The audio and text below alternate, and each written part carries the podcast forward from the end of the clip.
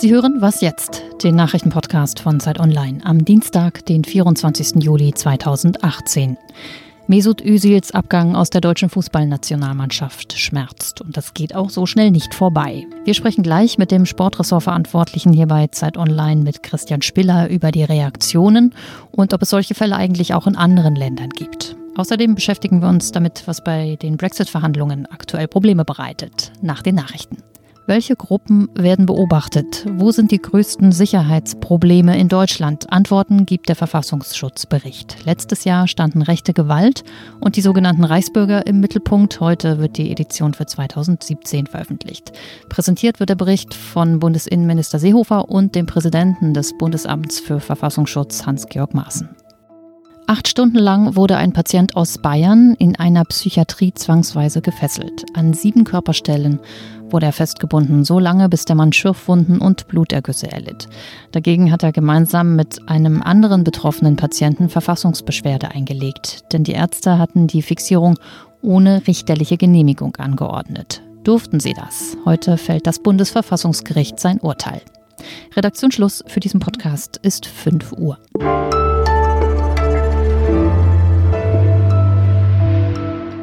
Ich bin Wiebke Nauhauser. Einen schönen guten Morgen.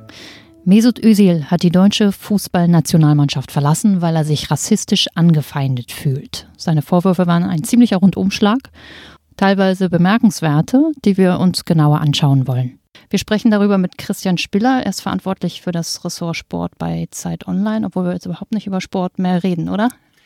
Ja, hallo, ja, das stimmt, aber Sport ist ja natürlich auch immer Politik. Natürlich. Ist es? Ist natürlich. Es Dann haben wir das jetzt mal geklärt. Der DFB hat jetzt äh, einen Tag, nachdem Özil zurückgetreten ist, den Vorwurf des Rassismus klar zurückgewiesen. Hat zwar auch gesagt, wir haben Fehler gemacht, aber mit Rassismus hat das ja nichts zu tun. Und äh, da gibt es jetzt ganz viele Reaktionen, die einen so ein bisschen zum Nachdenken äh, bringen. Außenminister Maas hat zum Beispiel gesagt, er glaubt nicht, dass der Fall eines in England lebenden und arbeitenden Multimillionärs Auskunft gibt über die Integrationsfähigkeit in Deutschland. Aha. Und der grüne Vorsitzende Cem Özdemir meint, Özil hätte mehr Vorbildfunktion zeigen müssen.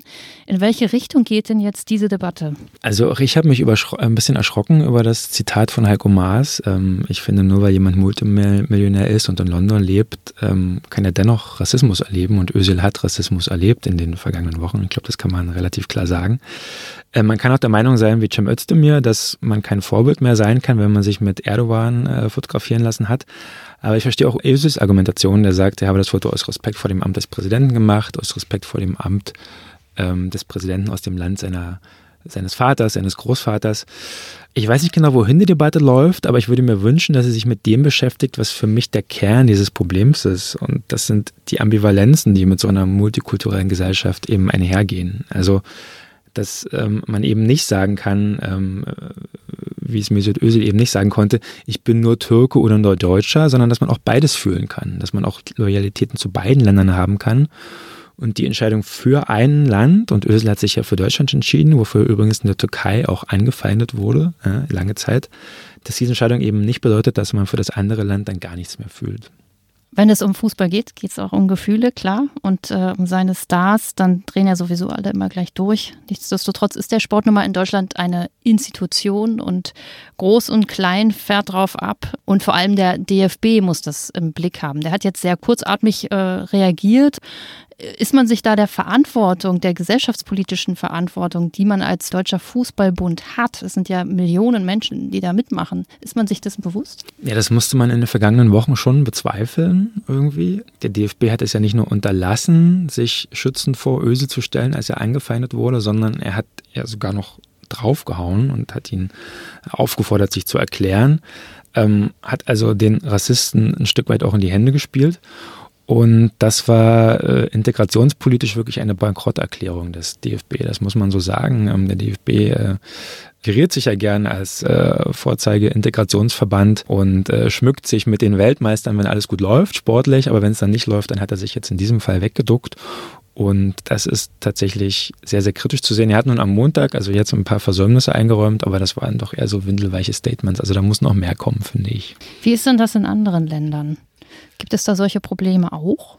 Also Özil spielt ja zum Beispiel in England und Brexit gibt es ja unter anderem deshalb, weil die Befürworter auch keine Einwanderer mehr wollen. Wie sieht es da aus? Genau, diese Debatten gibt es auch in anderen Ländern. Das Interessante ist ja immer, dass sie äh, positiv geführt werden, wenn die Mannschaften gewinnen und negativ, wenn sie verlieren.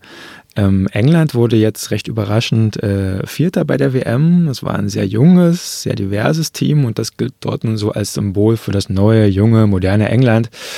Ähm, beim Weltmeister Frankreich ist es ähnlich. Ich habe die Zahl nicht im Kopf, aber glaube ich irgendwo gelesen, dass 19 von 23 Spielern aus dem Kader ähm, einen sogenannten Migrationshintergrund haben. Und nun feiert halt das ganze Land diese Mannschaft und auf der Champs-Élysées legen sich halt die weißen Pariser mit den äh, Leuten aus der Banlieue in den Armen und feiern das neue multikulturelle Frankreich. Und das sieht auch ganz gut aus, aber ist natürlich fragil, denn wenn die Mannschaft bei der nächsten WM in der Vorrunde ausscheidet, was ja so manchem Weltmeister mal passiert, ähm, dann kann, das, kann die Stimmung natürlich ganz schnell wieder kippen. Das hat auch die Vergangenheit in Frankreich gezeigt. Dankeschön. Bitte, bitte.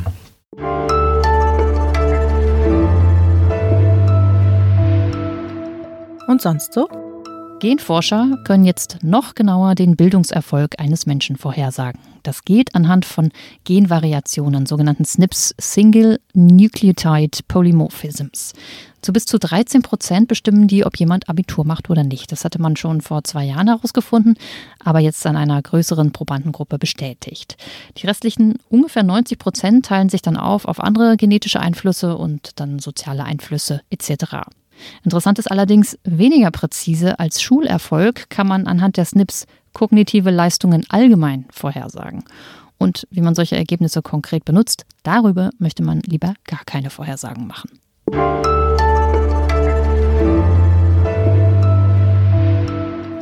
Aus der EU austreten, das macht man nicht mal so eben, das ist kompliziert. Aber jetzt ein bisschen Beeilung, denn am 29. März nächsten Jahres ist endgültig Brexit-Time und noch scheint weit mehr ungeklärt als geklärt zu sein. Entsprechend viele Gespräche und Treffen gibt es derzeit, denn ein No-Deal-Szenario, also einen knallharten Bruch, will man eigentlich auf beiden Seiten nicht.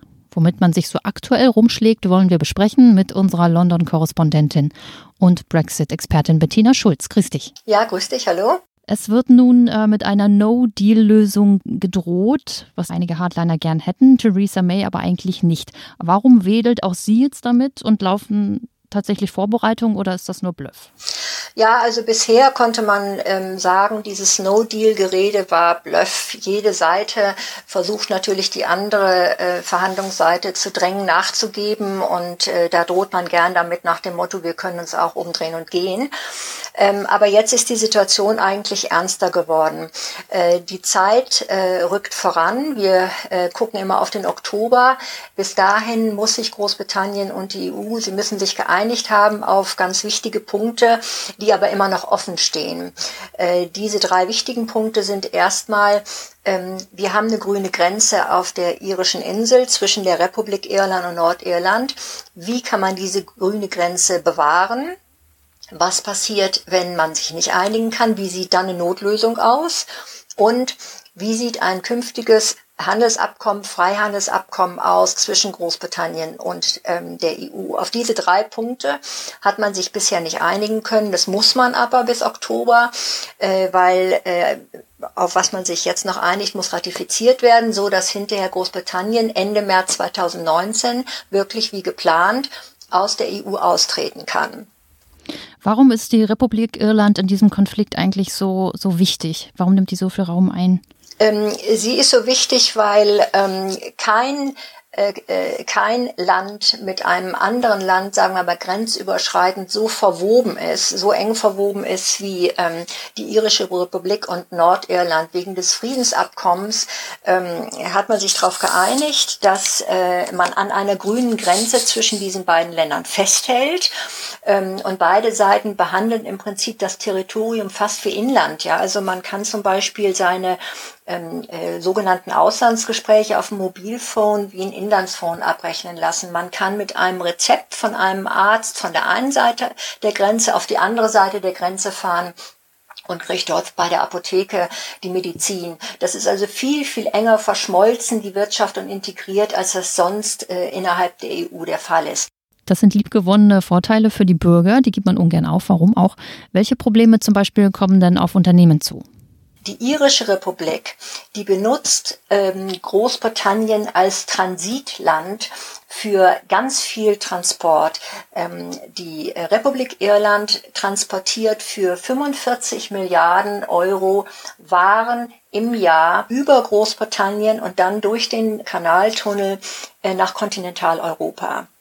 Das heißt, wenn jetzt schlagartig mit dem Brexit äh, die Grenze zwischen der Republik Irland und der nordirischen Provinz eine Außengrenze der EU wird, dann müssen dort Zollformalitäten stattfinden, da müssen Zollkontrollen gemacht werden, äh, da muss, müssen die Waren geprüft werden auf die Herkunft und die Qualität und das ist ein großes Problem. Das erfordert Zeit, Aufwand, es sind irre Kosten. Niemand weiß bisher, wie das praktisch gelöst werden soll. Und es ist eine Zeitverzögerung, das dauert alles.